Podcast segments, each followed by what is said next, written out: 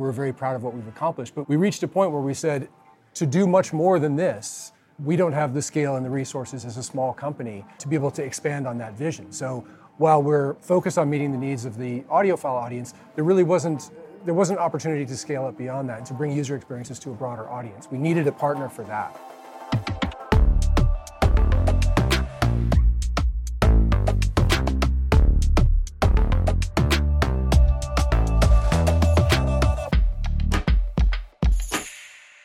Hallo und herzlich willkommen zu einer neuen Ausgabe von Kilohertz und Bitgeflüster, dem HiFi-Podcast von HiFi.de. Wir haben dieses Mal eine besondere Folge, deswegen hier ein kurzer Hinweis für unsere englischsprachigen Hörer und Hörerinnen. If you're an English-speaking listener, welcome to this special episode of Kilohertz and Bitgeflüster. You're probably here for the interview I did last week with Dave Rogers and Enno Vandermeer about Harman acquiring Rune. As this podcast is usually in German, there will be a short introduction summary in German before we get to the full interview.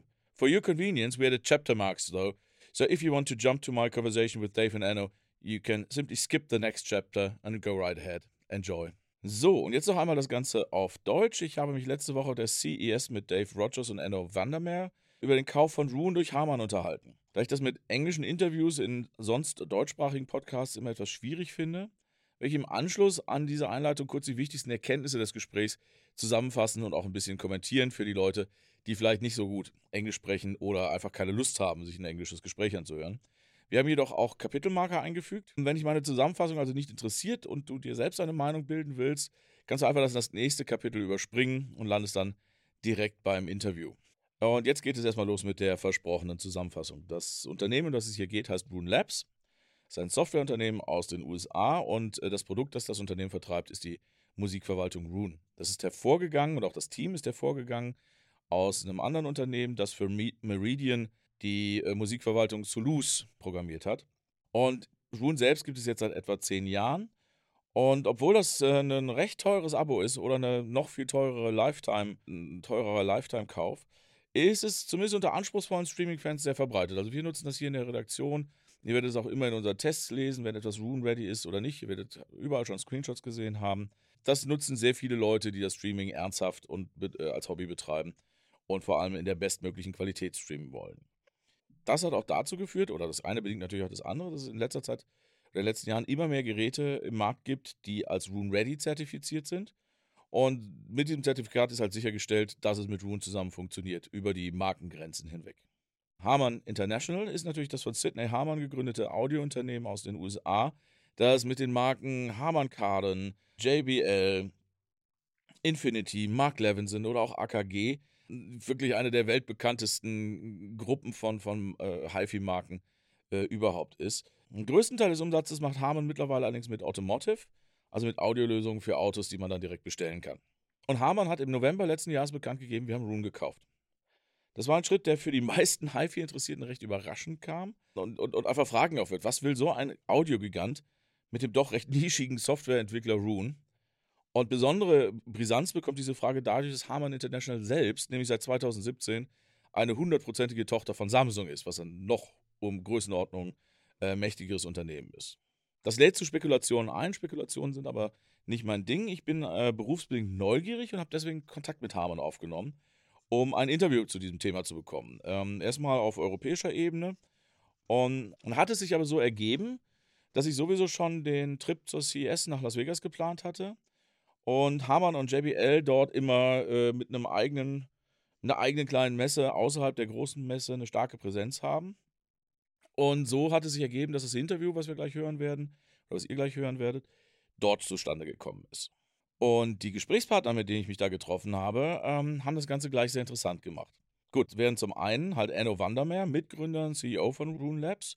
Das war nicht so verblüffend, denn schon in der Pressemitteilung stand, dass Enno und das gesamte Management-Team von Rune an Bord bleiben werden. Ähm, doch der andere Gesprächspartner, Dave Rogers, das war schon eine interessante Wahl, denn Dave verantwortet als Präsident der Harman Lifestyle Division mit Ausnahme des Automotive-Bereichs das gesamte Audioportfolio der Gruppe. Darüber sprechen wir dann auch gleich am Anfang des Interviews, denn es war aus verschiedenen Gründen eine bewusste Entscheidung, Rune nicht einfach in die Luxury-Audio-Abteilung, die es durchaus auch gibt innerhalb von Ham, also innerhalb von Lifestyle gibt es eine kleinere Gruppe, die heißt Luxury. zu integrieren. Obwohl das vielleicht im ersten Moment logisch geklungen hätte. Denn in dieser Luxury-Gruppe sind die Marken Arkham, Mark Levinson und so weiter zusammengefasst, was, glaube ich, eher der Zielgruppe von äh, Rune entspricht, wie sie sich bisher darstellt. Hinter dem größeren Dach von Lifestyle gibt es dann eben die viel weiter gefassten Marken wie JBL oder Harman Kardon. Also, es wäre ein durchaus logischer Schritt gewesen, Rune in die Luxury-Gruppe zu packen. Das hat man aber eben nicht gemacht, sondern Rune wird jetzt innerhalb dieser Lifestyle-Division eine eigene Abteilung.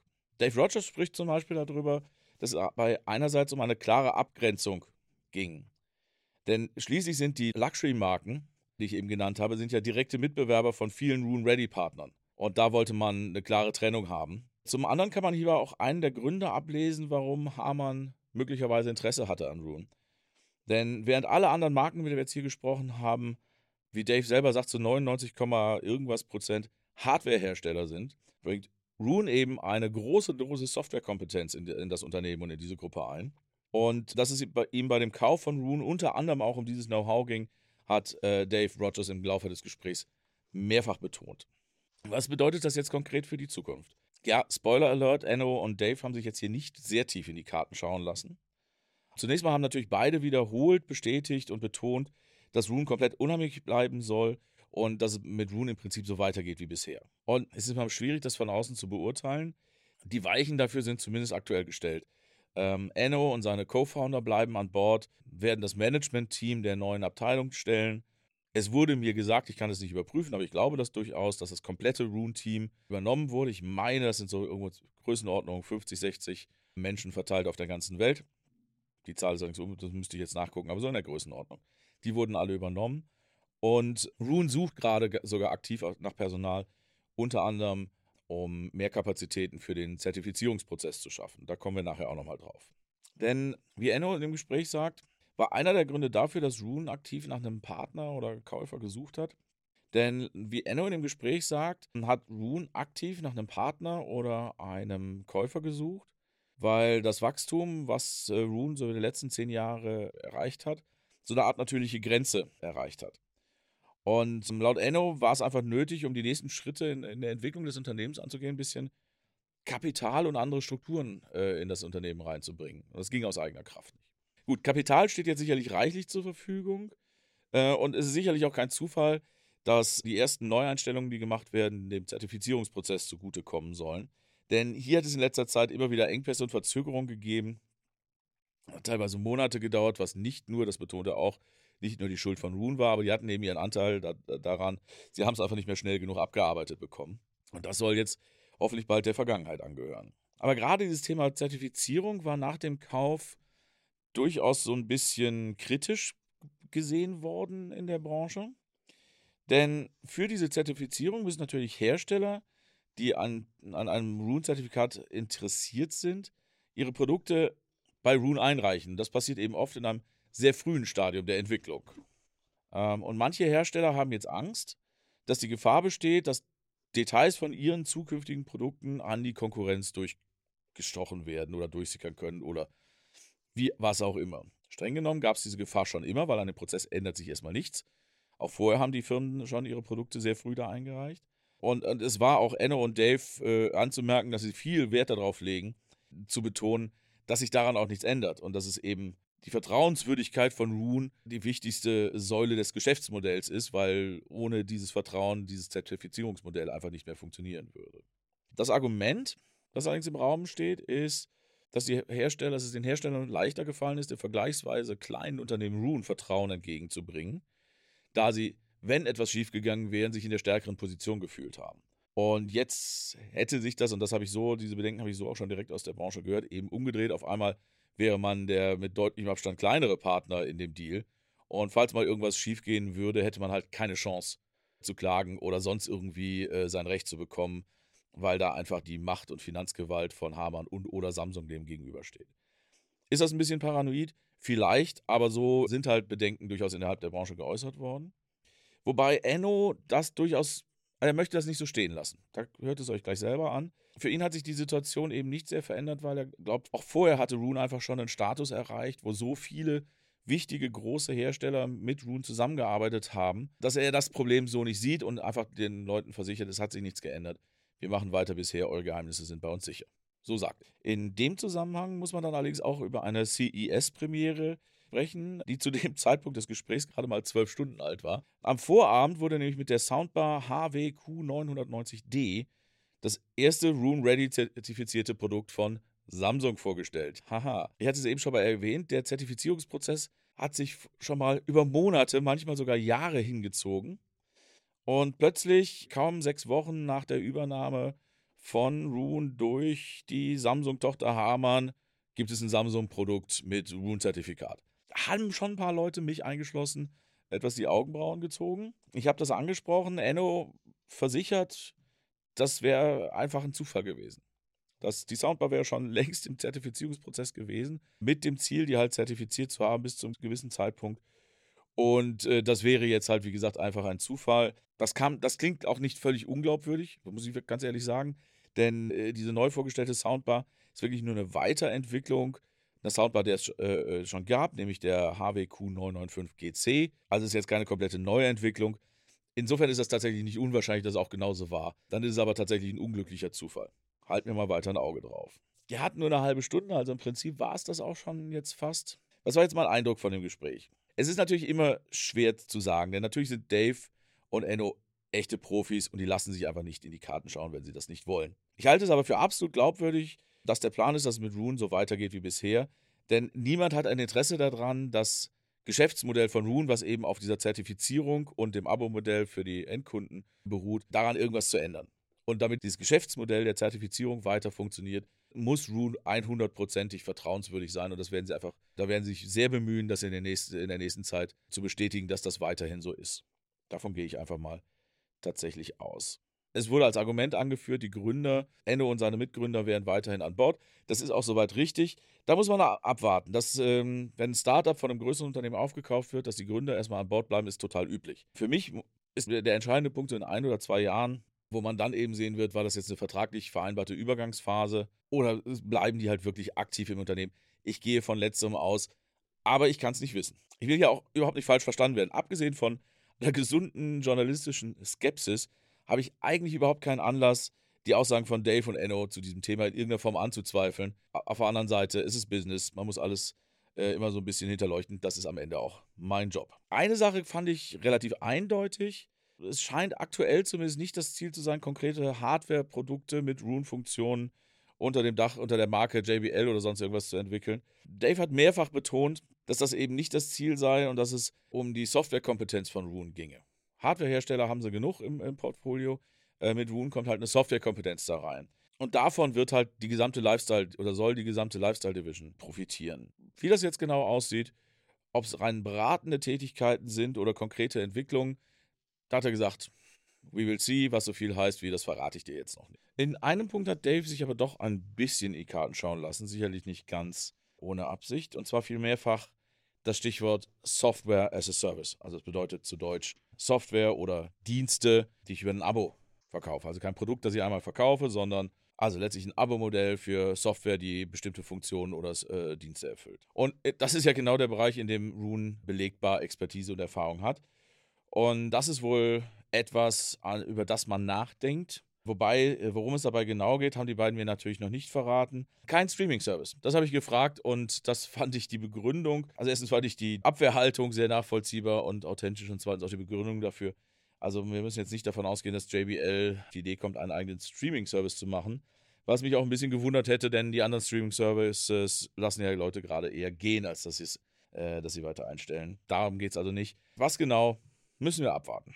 Und das war es jetzt im Prinzip auch schon mit meiner Zusammenfassung. Die Idee war halt, den Leuten, die des Englischen nicht ganz so mächtig sind, zumindest mal einen groben Überblick zu geben, was wir so gesprochen haben. Vielleicht als Vorbereitung, äh, um das Interview jetzt komplett zu hören oder auch einfach nur so. Ich wollte einfach sicherstellen, dass auch Leuten, äh, die mit einem englischen Gespräch nicht so viel Spaß haben, dass diese Folge dann auch trotzdem was bringt. Ich hoffe, das hat soweit funktioniert. Jetzt kommt im Anschluss direkt das Interview in voller Länge. Das sind etwa 30 Minuten.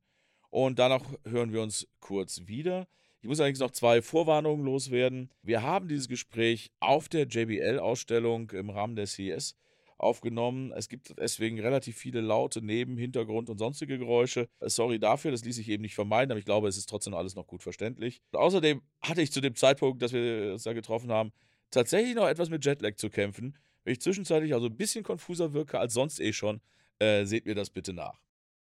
I'm here with Dave Rogers. You're the president of Lifestyle. That's right. For the Harman Group. That's and right. Enno Vandermeer is the Dutch way to pronounce it, CEO of Roon Labs. And we're here, of course, to talk about the big news in the hi-fi world. It's beyond at CES, so that's small fish in a, in a large pond. But for us hi-fi geeks, Harman acquiring Roon was uh, a bombshell.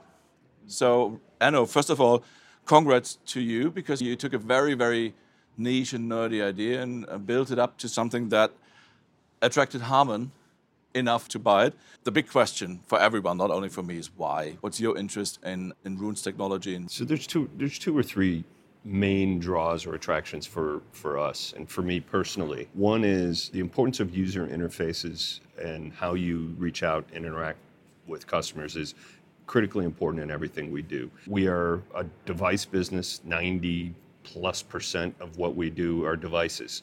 And in those devices, we take great care that every touch and contact the consumer makes with the product is intuitive and something that leaves them with a good experience so they might come back and buy other devices across a very broad portfolio of products that we make from low dollar to high end audio. And when we looked at, you know, businesses that do software, which we don't, we have software firmware in our products, but we don't have a software only business.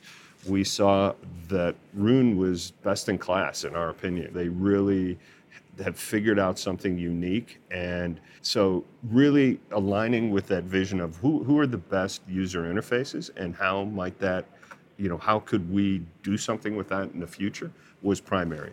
Second thing is once we met the team, Enno, Danny, I don't know if you know Brian, one of the leaders of engineering, really sharp people that have skill sets that we don't have. And so we felt that this was an opportunity to bring on some folks to help us advance our business in the future. And one of the things that we felt was very important, I felt very strongly about, is isolating them from our larger business. Not isolating them, but the way we organize it, Roon is its own separate entity within Harman, within Lifestyle. So there's three businesses: our professional business, which serves big, large venue, venue stadiums, cinemas, install concerts, things like that. The consumer audio business, which it ranges from luxury audio, which like Mark Levinson and the high end, uh, down to low price speakers, Bluetooth speakers. So, and now this third business, Roon, is really maintaining that business that they've built and helping to uh, make that service even better so that more people want to do business with the Roon platform. from the outside, it seems to be significant that you know I'm not talking to someone from Harman Luxury, I'm talking to you from Harman Lifestyle. Luxury would have been the more closely, you know, the, the brands are more closely connected to the space where Roon has been active before. So it's what was the reason that it's connected to Harman Lifestyle instead of the luxury division? Yeah. So uh, you take your take on it because we've talked about this as well. But you know, just real quickly before I turn it over to you, there's a you know the Roon Ready portion of it. Uh, we think that that's important to the Roon business, and we wanted to provide a measure of insulation between our core business of devices and what Roon does. I think they're an important part of the whole industry, and to continue to do that, we need to provide, you know, kind of a wall between that core business Okay. and the certification business. Okay. You know, we've talked from the, the very beginning of Roon that about the way we built the company was without external investment. We decided we wanted to focus on the enthusiast audience that we knew very well and serve them as best we could. And that was really we built the business around that idea. Let's let's design a feature set that meets the needs of the most demanding audiophiles and enthusiasts.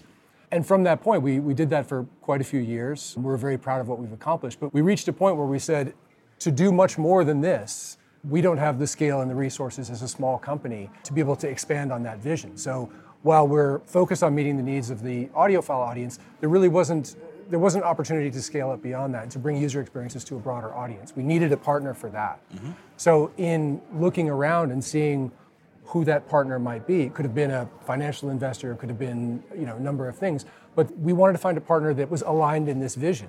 And if you think about it, Harman fits this kind of perfectly. There's the idea of being highly respectful of the audience that we serve today, but having reach and resources to get to the broader audience over time, it's really a perfect fit for us. Okay. When did you first talk about a possible acquisition? How long did it take to, to get it to, to announcing it just a few weeks ago? We probably, well, my first contact was actually one year ago tomorrow or something Oh, at, the, uh, at CES, but I think we first started discussions around the summertime. Yeah, it was about six months. Yeah. And, and who reached out to whom? I think our first, co- I mean, we're, I was talking to, to some of the team about this this morning. I mean, the first Roon Ready Harman product was the Mark Levinson 519, I think, and that was, I think that's seven years ago now. So, Yeah, so we yeah we have 30 products that have certification, and we're expanding that more rapidly. But internally for us, I can go back before the year, starting in October of 22, we were talking about okay, you know, in business, right, where do we fit? What do we want to be as a brand from a JBL perspective, from a Harman Kardon perspective, from a Mark, all the brands in our portfolio. And one area that we knew that is an opportunity for us is software content aggregation, social platforms, that type of thing. And we began to look and see what who, who are the best, who does it best. And that's when, from my side, it came up on the radar. Maybe you and I didn't start talking until about six months ago, but we had pe people on our team that were talking, and that was that's the mindset behind the scenes. Ah, okay, that brings me neatly to actually the next question on, on my list, and you touched on that a few minutes ago as well.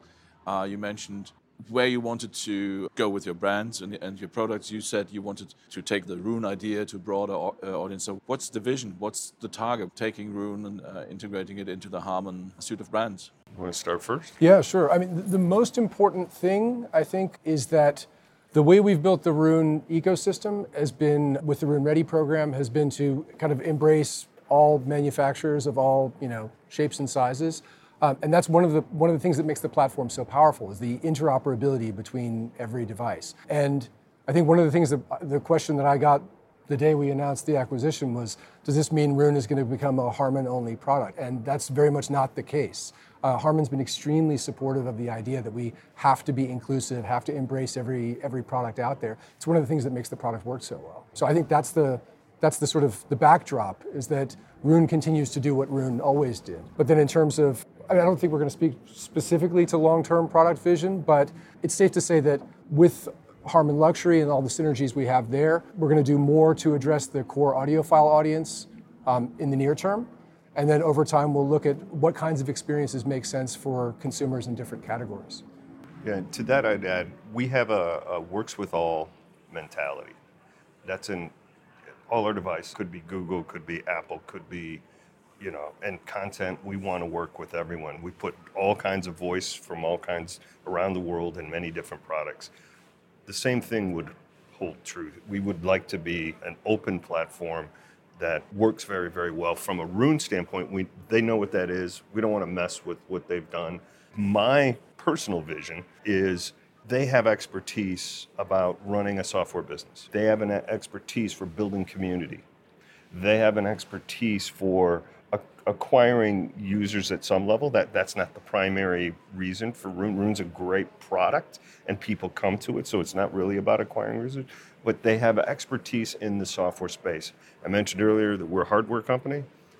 What other products with their expertise could we build that doesn't Roon is still Roon, but that we could do something else that we're not ready to announce today? It's obvious that if you wanted all your products Roon ready, Roon certified, there would have been a lot cheaper way, much cheaper way to get that. So Sure, of course. there must be more in it. I mean, with the Harman luxury products and brands, that's relatively easy. Mm-hmm. Yes. I see other core products under certain brands, but the JBL, the lifestyle part behind that is because just from a price point, the, the kind of audience Roon has addressed until now doesn't fit the areas where JBL is strongest.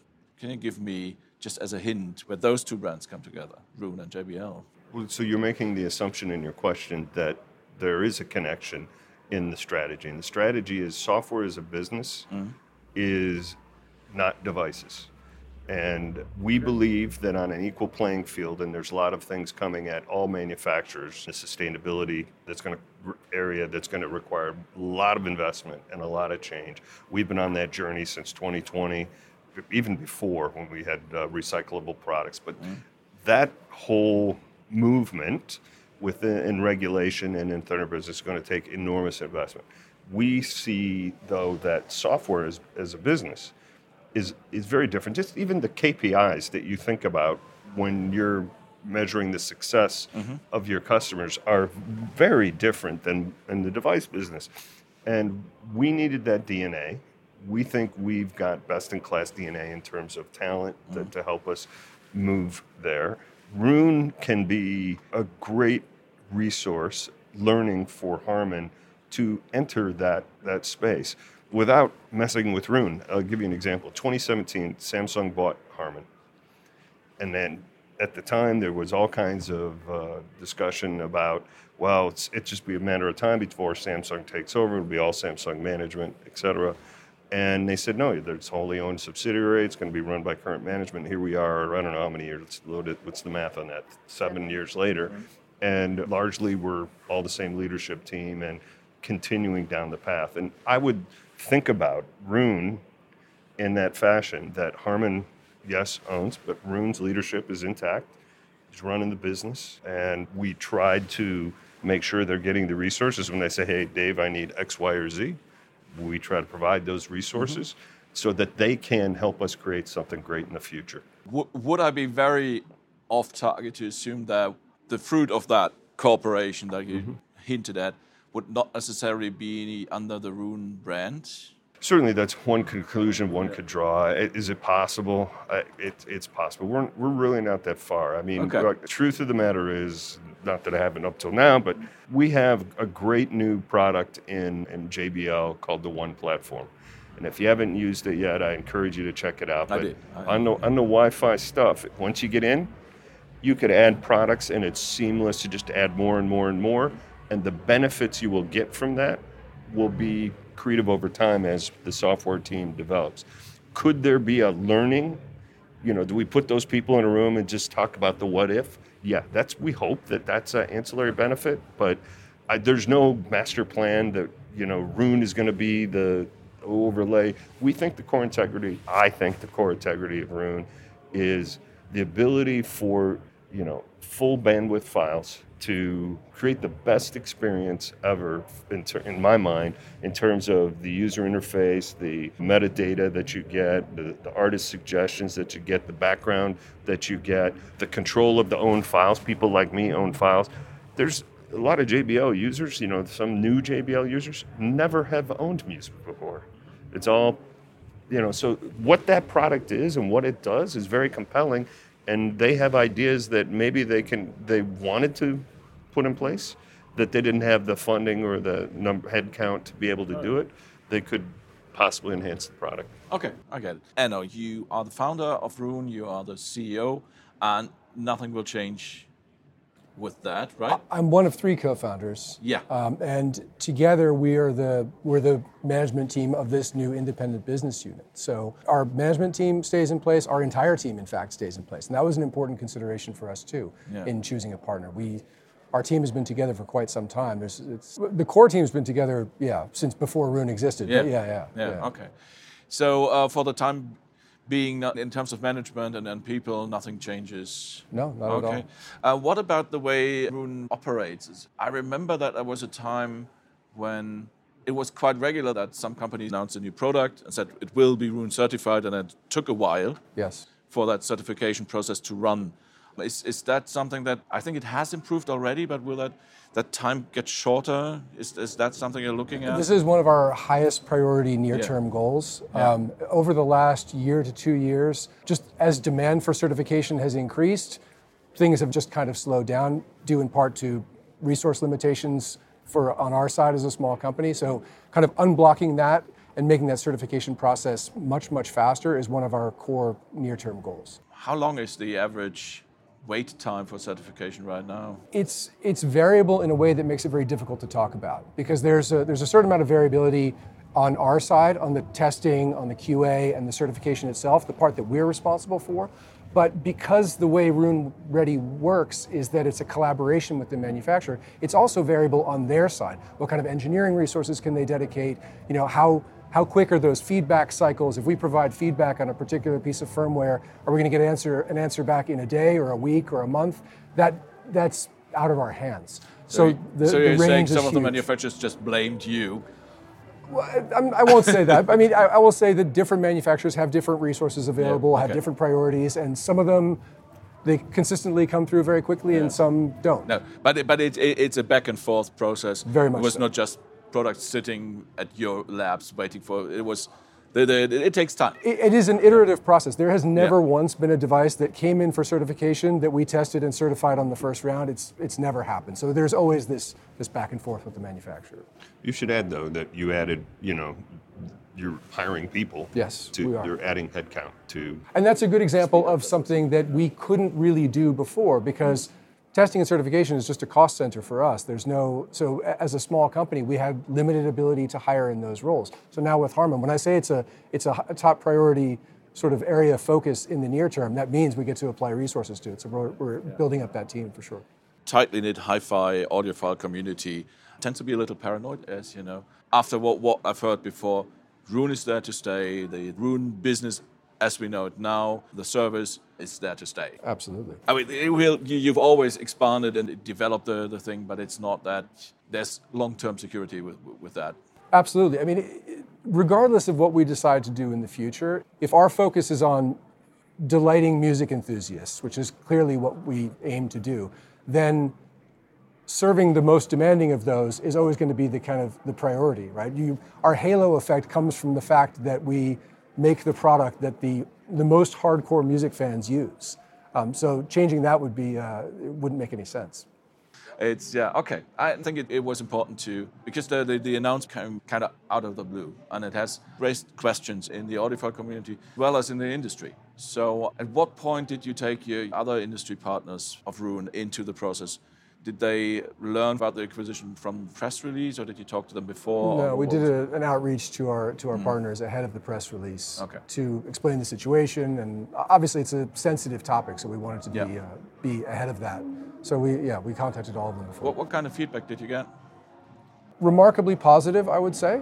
I think this idea that you have to imagine that if you've been a manufacturer in the Roon Ready program for some number of years, you've already been in this ecosystem with your competitors, right? So that's a that's sort of a that's been the backdrop for a while now. So I think really it was just reassuring our other partners of Harman's intentions. Um, these were obviously discussions and decisions that we made prior to closing the transaction. So we were clear on what we were going to do going forward. It was really just a question of getting in front of the manufacturers and saying, here's what's really happening, here's what you can expect going forward. Uh, two things. One is we, when we were in due diligence, you know, we're talking just, you know, we pretty much have a deal, but we're checking each other out, right? And I was really impressed by the way they handle that process so that you don't have devices of competitors sitting, you know, in a test lab isolated.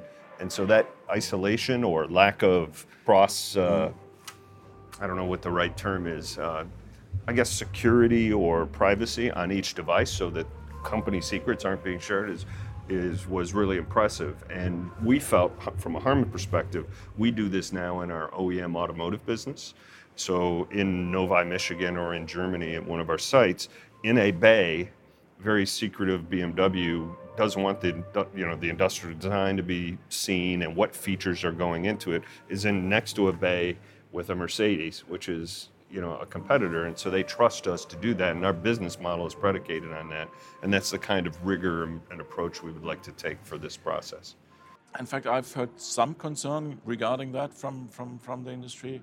And the way one person put it is that, you know, when it was Roon, um, part what gave us the confidence to trust Roon is that we were in, you know, if it comes to, to the worst, we were the bigger partner. All right. N- now we're not anymore. And, and I know that that initially, at least, um, raised some concerns because now you, you're part of Harman, which in itself is, is, is a large company, which again is, is part of the Samsung corporation or group. So that, that changed the balance of power, if you, if you want. Is that something that you've discussed? We have, I think that dynamic was, I would have thought that made more sense maybe two or three years ago, but the way the way the program has evolved and the sort of critical mass that it developed, I mean, Roon Ready hit a, a tipping point. I remember very clearly where it was years of begging manufacturers to implement it, and then it mm, flipped yeah. the other way, and then it was sort of like, when can you certify my device? So I don't feel like the balance of power was that much of a shift. The, the competition is a real concern, and it's something that we want to address actively, proactively, and make sure that, that we can sort of mitigate that concern among partners.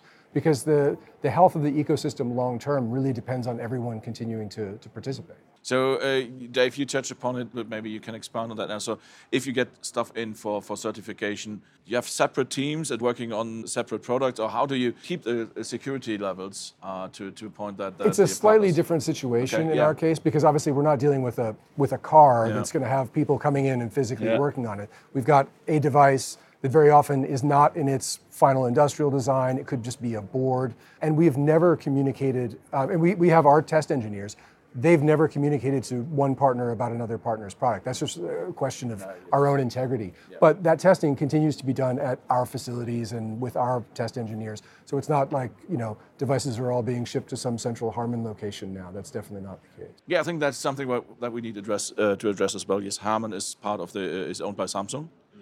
Last night at their first look event, uh, Samsung launched to my surprise and to the surprise of a lot of people, a sound bar that's Roon ready. You know, the, this deal is very young. We just discussed the certification backlog. Let me put it that way that was surprisingly fast to have a new Samsung product certified to be Roon ready. It's a funny coincidence, but I mean, if you if you look at the history of it, that product was in you know on track for certification in parallel to all of this. Um, so it's not okay, it's not so as if we snuck it through in a week before CES. It's nothing like no, that. It's just, it happens to be a coincidence. Okay, I'll take your word for it.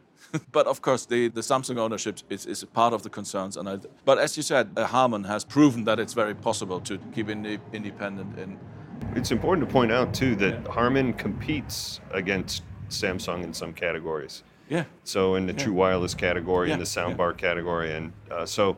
But on other categories, we participate where they do not, so there's no overlap. So, uh, but but I, you know, I think on this, um, this separation, it's one of the reasons is that early part of this conversation I talked about. It's why we kept it separate. We wanted to make a statement to the manufacturers that that partner with us and want to include Roon within it that they have no fears, and it, it's one of those things we can say it over and over, but we have to prove it over time. Exactly. And our people, we haven't moved any product and it's all Roon folks. We haven't added Harman people to the mix, and it's yeah. uh, status quo and how we operate. And to finish it off, what's the time frame? When when do you think, in, in terms of products and or services, will we see an outcome of uh, Harman and, and, and Roon working together? Is, do you have a time uh, time frame for that? I don't think it will be some waterfall event that, that you're looking for. I think what, what we aspire to is to be able to continue to do what Roon has been doing at an in- increased cadence. So we've been dropping releases quite regularly, as you know. Our goal is to do more of that and faster and to tighten our QA cycles and just do everything more, just more of everything. The, the goal of this, at least in the near term, is really just to amplify what we've been doing all along. That's our aspiration. All right. And from the Harman side, maybe? So, so for me, I, you know, I've said to Enno, uh, number one, there's nothing more important than making sure our community, the Roon community, continues to value the product. And what does that mean? I'm, not, I'm by no means an expert in that area. That's why part the acquisition occurred. And so we look for them to help make that happen. And that is priority number one. And while we're figuring out what, what are other products, could be in anything, you know, going back to your earlier question, in the software space, what might it look like and what in the Roon team could help facilitate that. That's that's kind of how I'm looking at it. Software as a service and Roon is a best in class and it's a model that is very appealing to us and that's why we're together. We will not see a Harman streaming service or JBL branded. We have service. we have no content. We include in all the products. As I said before, we're agnostics. We have no. The content business is a difficult business, as it you is. see by the public yeah. reports of many of the ones yeah. Yeah. that are out there. So uh, we have no desire to be in there in the short term. Yeah, gentlemen, thank you very much for, for, for your time uh, and for your, as I felt, honest answers. I could probably try to find a, new, a few other ways, more information about future products out of you. But once again, thanks, Dave, Enno, for the time. All thank the best you. going forward. And yeah, good show. Enjoy your time. Thank you. Thank, Thank you very much. Very much. Ja, und das war mein Gespräch mit Dave Rogers, äh, President Lifestyle Division von Harman International, Enno Vandermeer, Co-Founder und CEO von Rune Labs. Ich hoffe, ihr fandet das Thema genauso spannend wie ich. Insbesondere würde mich mal interessieren, wie euch dieses Format gefallen hat. Also mit dem englischen Interview und der deutschen Zusammenfassung davor, denn wir überlegen in nächster Zeit, mehr englischsprachige Gäste einzuladen und äh, freuen uns deshalb besonders über das Feedback, wie wir das am besten umsetzen können. Schickt uns also gerne eure Anregungen, Merkungen, Kommentare an bitgeflüster.hifi.de, wie immer. Und ich freue mich darauf und bin gespannt, was dabei rauskommt. Es gilt natürlich auch wie immer, lasst uns gerne eine Bewertung und ein Abo bei der Podcast-Plattform eurer Wahl da. Das hilft uns ganz ungemein und hat für euch den Vorteil, dass ihr dann keine Folge mehr verpasst. Das war's für heute. In 14 Tagen gibt es die nächste Folge von Kilohertz und Bitgeflüster, dem HiFi-Podcast von HiFi.de. Dann gehen wir einmal mehr der Frage nach dem besten Lautsprecher und warum es ihn nicht gibt nach. Und ja, da kann man sich darauf freuen. Das war auch sehr nett. Bis dahin, alles Gute und tschüss.